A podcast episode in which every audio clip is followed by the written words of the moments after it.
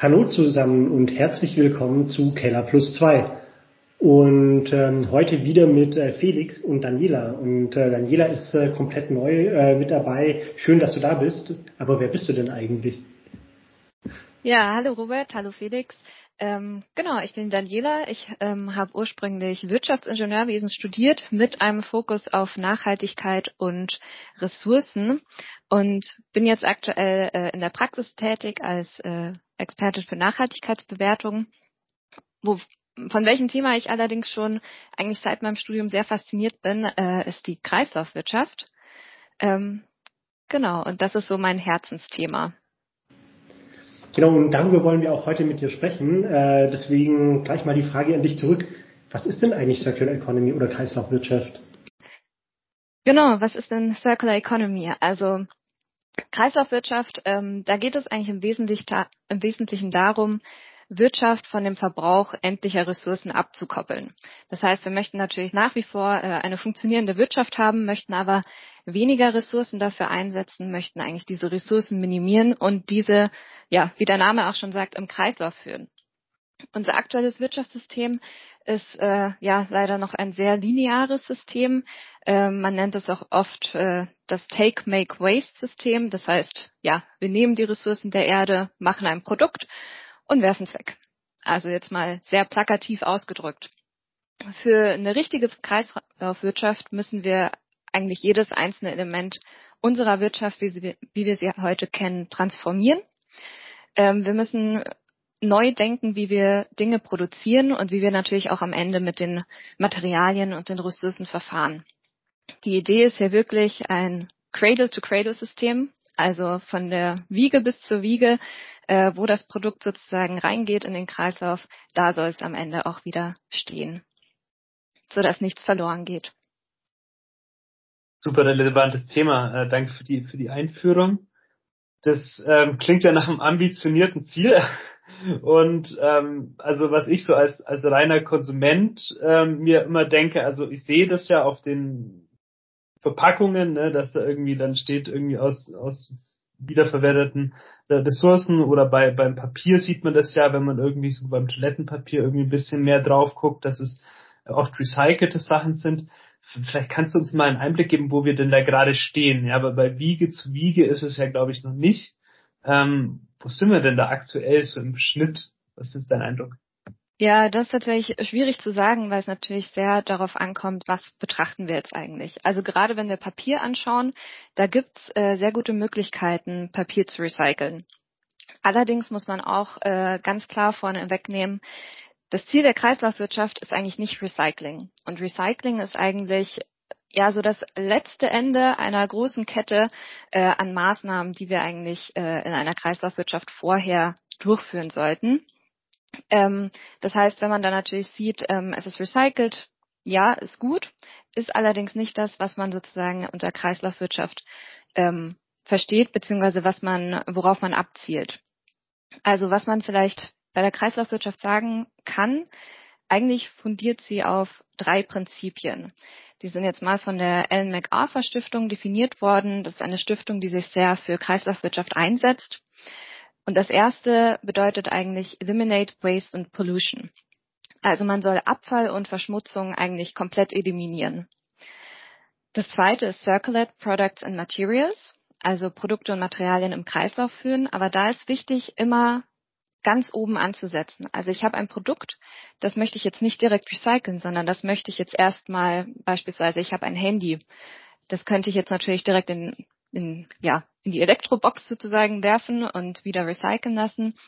Viel besser ist es aber, wenn jemand anderes vielleicht dieses Handy noch nutzt, dass wir sozusagen erstmal ein Reuse der Produkte haben. Dann können wir es vielleicht reparieren. Dann können wir vielleicht äh, ja noch etwas mehr von den äh, Teilen austauschen und es nach wie vor benutzen, bis wir dann ganz am Ende mal beim Recycling ankommen. Ähm, genau, das dritte Prinzip, nur um das noch einmal vollständig zu machen, ist äh, Regenerate Nature.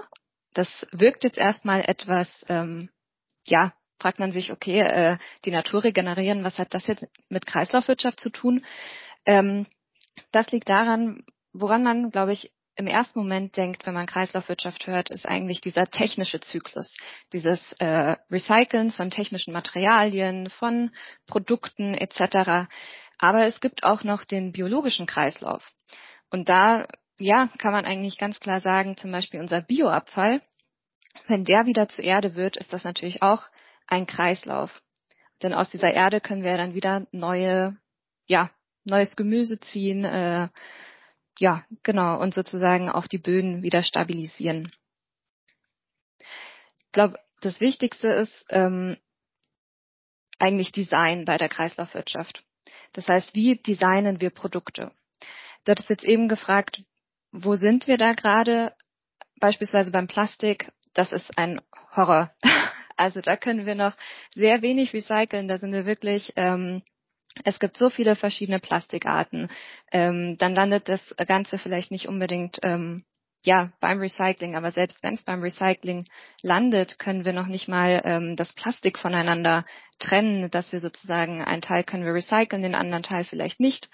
Ähm, also da sind wir wirklich noch sehr am Anfang. Alles klar, da habe ich ja ein ganz schönes Fass aufgemacht mit meiner Frage, aber das ist gut, weil ich glaube, ich habe das auch echt ein bisschen, bisschen da die Begriffe vermixt, äh, wie es, glaube ich, so der ein, einfache Konsument irgendwie super schnell macht. Also das fassen nochmal zusammen, das Wichtigste ist eigentlich, äh, allerwichtigste ist erstmal vermeiden. Ja, und wenn wir es dann doch machen, dann, dann versuchen wir es irgendwie so lange wie möglich zu nutzen. Also, dass ich zum Beispiel auch mal ein gebrauchtes Handy kaufe oder halt mein altes verkaufe, ja, und nicht einfach wegschmeiße. Das dritte ist eben auch so ein bisschen dieser Back to Nature Gedanke, dass wenn ich, wenn ich halt Müll habe und dass ich halt dann gucke, dass ich den dann irgendwie wieder dem Kreislauf hinzufüge. Richtig? Genau, das ist sehr gut zusammengefasst. Okay, alles klar. Ähm, okay, und wie sieht es für den, für den Konsumenten im Alltag dann aus? Wo kann der denn dann äh, am besten unterstützen? Ich meine, wie, wie kann jetzt jemand wie ich einfach so ein bisschen drauf gucken im Alltag, außer dass ich jetzt weniger kaufe und wenig Plastik wie möglich, ja, aber wo setze ich am sinnvollsten an? Ja, ich glaube, das, was du gerade schon gesagt hast, weniger kaufen, das ist eigentlich der größte Hebel, den wir als Konsumenten haben. Also da können wir wirklich ähm, am meisten bewirken. Dann natürlich genau Abfall vermeiden, äh, Plastik vermeiden. Da gibt's ja auch schon zum Beispiel verpackungsfreie Läden oder ähnliches. Ähm, also da gibt schon äh, so viele kleine Schritte, die der Konsument machen kann, ähm, um sozusagen hier die Kreislaufwirtschaft zu fördern. Wo man leider manchmal auch oft aufs Glatteis geführt wird, ähm, ist zum Beispiel, wenn man ähm, Kleidung kauft. Also ich weiß nicht, ob ihr das kennt. Man sieht ja jetzt im Moment auch ganz viel Kleidung aus recyceltem PET. Da ist dann meistens so eine schöne, äh, ja, eine Abbildung von einer Plastikflasche, dass da sozusagen wie viele Plastikflaschen da drin stecken. Das könnte man ja auch als eine Form der Kreislaufwirtschaft wahrnehmen, ist allerdings tatsächlich sehr irreführend. Das Problem mit dem PET ist, dass ähm, die Flaschen, die wir sozusagen recyceln können, ich meine, das kennt ja jeder am Pfandautomaten, da gibt's ja sozusagen die Einwegflaschen, die dann direkt dieses häckselnde Geräusch machen äh, und man dann sozusagen äh, diese recyceln kann, die können eigentlich sehr gut in neue PET-Flaschen recycelt werden. Also das klappt ähm, erstaunlich gut. Wenn ich jetzt daraus ein T-Shirt mache, dann kann ich natürlich keine weiteren Flaschen daraus produzieren, sondern dann habe ich dieses T-Shirt zwar, aber dieses T-Shirt kann ich dann auch wieder nicht wiederverwerten, sondern endet dann wahrscheinlich äh, am Ende auch auf einer Deponie. Das heißt, es ist leider für Konsumenten selber auch äh, nicht so einfach, da äh, ja sozusagen äh, durch diese ganzen Werbesprüche, die man da immer sieht, ähm, durchzublicken. Das heißt, da muss man wirklich ähm, ja vielleicht manchmal auch einfach dreimal nochmal drüber nachdenken, ob das jetzt wirklich äh, sinnvoll ist oder nicht. Wie ist das denn eigentlich mit äh, Labeln oder sonstigen Dingen? Gibt es da quasi irgendwas, wo ich äh, da quasi auch ein gutes Bild davon äh, kriegen kann, ob es jetzt denn quasi wirklich äh, sinnvoll äh, eingesetzt wird oder ob sinnvoll Waren verwertet werden oder nicht? Also es gibt das äh, Cradle-to-Cradle-Label. Das ist von einer NGO, die das vergibt, sozusagen für Produkte, die ähm, ja die besonders gut im Kreislauf geführt werden können. Also eben Cradle to Cradle hatte ich vorher schon erwähnt, von der Wiege bis zur Wiege. Also eine NGO, die da wirklich sehr ähm, dezidiert draufschaut und das prüft, ob jetzt diese Produkte ähm, kreislauffähig sind oder nicht. Genau. Daran kann man das als Konsument ähm, beispielsweise sehen. Allerdings, ähm, ich glaube, es ist noch nicht so verbreitet oder beziehungsweise sieht man jetzt noch nicht so oft auf Produkten. Ähm, was da allerdings auch interessant wird, es wird eine ähm, EU-Regulierung in den kommenden Jahren geben, die auch diese ganzen Label ein bisschen, äh, diesen Label-Dschungel, den man ja oft sieht, ordnet. Das heißt, es dürfen am Ende nicht mehr, also es darf nicht mehr jedes Unternehmen jeden Werbespruch draufdrucken oder das kennt man ja auch oft von, ähm, ja, dieses Produkt ist jetzt klimaneutral. Ähm, das wird in den kommenden Jahren immer weiter eingeschränkt werden, wenn diese äh, Verordnung der EU kommt. Da muss man dann natürlich genau darauf achten, ähm, was bleibt am Ende noch übrig, was kann am, äh, was kann der Konsument dann am Ende sehen. Aber das ist eben von der EU dezidiert dafür geschaffen, damit man eben als Konsument etwas einen besseren Überblick bekommt. Aber ich kann mir jetzt auch vorstellen, nicht alles, äh, was äh, es irgendwie so gibt, äh, kann ich dann quasi auch wieder komplett from Cradle to Cradle irgendwie entsprechend abbilden, weil teilweise ähm, ist es so, ich sag mal, ich kann teilweise auch einfach Aluminium oder Eisen oder was auch immer ich so an verhüttenden Materialien irgendwie aus der Erde rausziehe, nicht wieder einfach zurück im Boden reinpressen, oder? Nee, das ist klar. Das äh, ist, glaube ich, auch nicht das Ziel. Ich glaube, das Ziel ist eher, dass wir dieses äh, ja, Aluminium zum Beispiel dann ganz vorne wieder einsetzen können. Also es geht gar nicht unbedingt darum, das jetzt wieder äh, ja, die Minen damit aufzufüllen, sondern einfach, dass wir keine oder weniger Notwendigkeit haben, Aluminium abzubauen. Also im Prinzip geht es darum, ähm, dass wir diese Produkte, also dass wir eigentlich unser, ja, uns geht's ja eigentlich relativ gut zumindest hier in Deutschland. Wir haben ein sehr, ähm, ja, eine funktionierende Wirtschaft, dass die sozusagen ähm, auch so bleiben kann, allerdings ohne, dass wir neue Ressourcen dafür einsetzen müssen. Das äh, schließt an ein Thema an, über das ich heute auch noch äh, sprechen wollte, nämlich so ein bisschen die Produzentenseite. Wir haben das ja schon so ein bisschen ähm, gestreift, immer so ein bisschen mit dem negativen Touch, ne, wie werden wir so ein bisschen in die Irre geführt. Äh, aber wo siehst du denn da die Chancen für das produzierende ähm, Gewerbe in, in dem Bereich? Also wo könnten die von irgendwie Expertise in dem Bereich profitieren und ähm, wo wird es vielleicht auch schon gemacht, weißt du da was weißt? Genau, ich glaube, es muss ein Umdenken stattfinden, das aber zurzeit, glaube ich, auch immer mehr kommt. Also ähm, was man jetzt zum Beispiel auch ähm, ja immer mehr sieht, beziehungsweise was meiner Einschätzung nach kommen wird, ist, dass man beispielsweise Produkte, zum Beispiel ein Handy, dass ich das nicht mehr selber kaufe, sondern vielleicht nur noch miete. Dann hat das äh, produzierende Unternehmen einen entsprechenden Anreiz, dass mein Handy so lange hält wie möglich, weil ähm, dann ist es sozusagen in ihrer Verantwortung, dass dieses Produkt lange hält. Äh, ansonsten ist es ja im Moment eher so, ja, okay, Handy hält zwei Jahre, dann schmeiße ich es weg, kaufe ich ein neues und so verdienen natürlich die äh, Unternehmen auch entsprechend Geld. Wenn ich jetzt eine Miete dafür zahle und sie ansonsten sozusagen mir ein neues Handy zustellen müssen oder das reparieren müssen, dann haben sie natürlich einen viel höheren Anreiz, ähm, diese möglichst gut zu produzieren, ähm, reparierbar auch zu produzieren. Und das, äh, denke ich, ist ja ein wichtiger Hebel. Okay, alles klar. Und auch in der Produktion ist es wahrscheinlich gerade mit so, also mit so Mangel an zum Beispiel seltenen Erden ja auch total wichtig, dass ähm, diese Rohstoffe irgendwie nochmal verwendet werden können. Oder einfach weil wir da zum Beispiel in Deutschland auch total abhängig sind von, von anderen Nationen, die die irgendwie abbauen, wir aber selbst ja nicht. Ja, da sind wir jetzt leider bei einem sehr ähm, ja, Aktuell ist es schwierig, seltene Erden zu recyceln. Einfach diese Recycling-Technologien werden auch kaum erforscht, kaum nachgefragt, weil es aktuell einfach noch nicht ähm, der Bedarf da ist, beziehungsweise es auch sehr schwierig ist.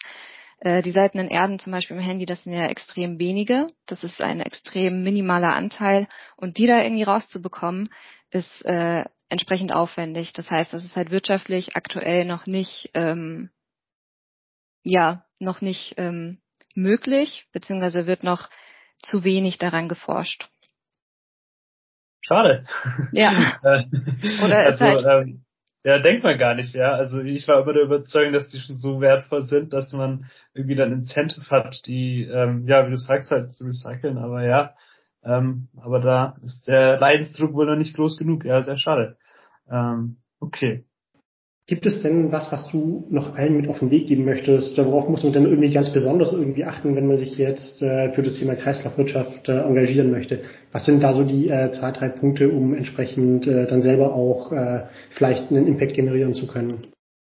Ich glaube, ähm, ganz wichtig ist erstmal Wissen aufzubauen sozusagen zu verstehen, was ist eigentlich Kreislaufwirtschaft, auch zu verstehen, ähm, was sind jetzt äh, gute Beispiele, was sind vielleicht weniger gute Beispiele.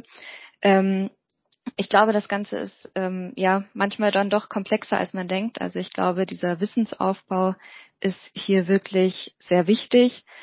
Ähm, ich würde gerne noch ein Beispiel teilen, das mich eigentlich sehr beeinflusst hat oder das mich ähm, ja überzeugt hat, dass das, äh, dass ich mich gerne dafür ähm, einsetzen möchte. Und zwar ähm, geht im Bereich der Kreislaufwirtschaft immer so ein Beispiel eigentlich rum. Wenn man sich jetzt überlegt, ähm, wir gehen jeden Tag wahrscheinlich, ja, hoffentlich 10.000 Schritte, dann sind wir gesund, ähm, vielleicht aber auch weniger. Ähm, und eigentlich bei jedem Schritt, den wir gehen, produzieren wir Mikroplastik. Also unsere Schuhsohlen sind ja meistens aus Plastik. Das heißt, bei jedem Schritt haben wir einen gewissen Abrieb da. Der ähm, ja, wird dann vom Regen in den Fluss gewaschen und kommt dann ins Meer. Ähm, das ist natürlich ähm, ja schlecht. ähm, und was mich da aber jetzt motiviert hat, ist eigentlich die Idee der Kreislaufwirtschaft ist nicht nur etwas weniger schlecht zu machen, sondern eigentlich auch wirklich einen positiven Impact auf der Welt zu generieren. Und die Idee, die jetzt zum Beispiel ähm, in Bezug auf diesen Schuh besteht, ist, äh, warum designt man keinen Schuh, der keine Plastiksohle hat und der vielleicht noch äh, einen positiven Impact hat. Vielleicht sind da Pflanzensamen in den Schuhsohlen oder wir haben äh, Futter für die Fische in den Schuhsohlen verarbeitet. Also das ist eigentlich, beschreibt, glaube ich, diese Idee ganz gut, dass man halt versucht, ähm, ja, wirklich einen positiven Impact auf die Welt zu schaffen. Es ist natürlich am Anfang nicht leicht, aber ich glaube, wenn man alle, wenn wir alle zusammenhelfen, dann kriegen wir das hin. Sehr cool. Vielen, vielen Dank dir für die ganzen Einblicke und äh, fürs äh, Vorbeikommen zu uns im Podcast und euch da draußen ganz vielen lieben Dank äh, fürs Zuhören. Macht's gut. Äh, ciao. Ciao, ciao. Tschüss.